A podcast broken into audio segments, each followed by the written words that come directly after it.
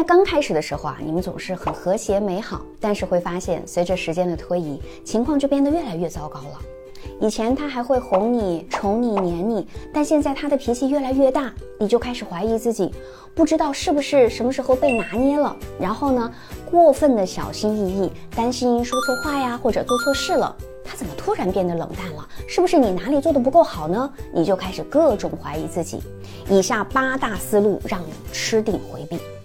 第一个心态和思路是，你并不是非他不可。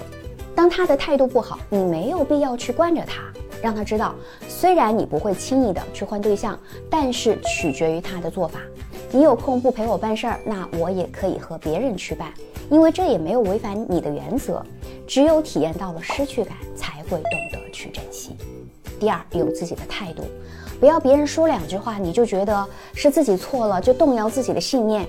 该强硬的时候就强硬一点，该示弱的时候就不要强硬了，来建立自己的底线。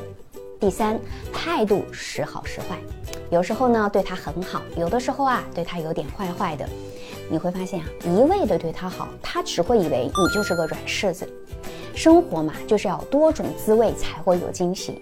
比如说，你可以撒娇的说，你以前啊都会主动问我需要带什么回来，现在我是失宠了吗？你今天没有认真听我说话，我要取消你的亲亲资格。第四，适当的表明情绪。很多焦虑型的人总想着我不要把坏心情带给对方，结果呢，对方就以为你一点脾气都没有，自然也不会哄你。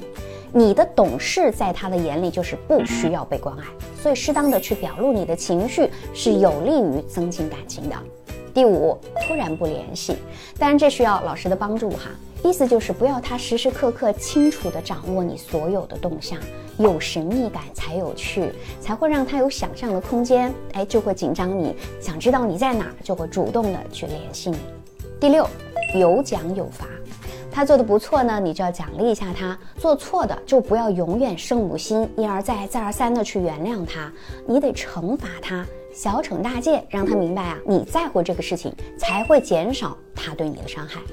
第七，为难的时候千万不要忍。当对方提出了让你不开心、为难的事情了，你不要忍着，然后呢，以后还会去抱怨或者指责。要么你一开始就不要做，要么你就一直不要抱怨。时间久了就会引发各种矛盾。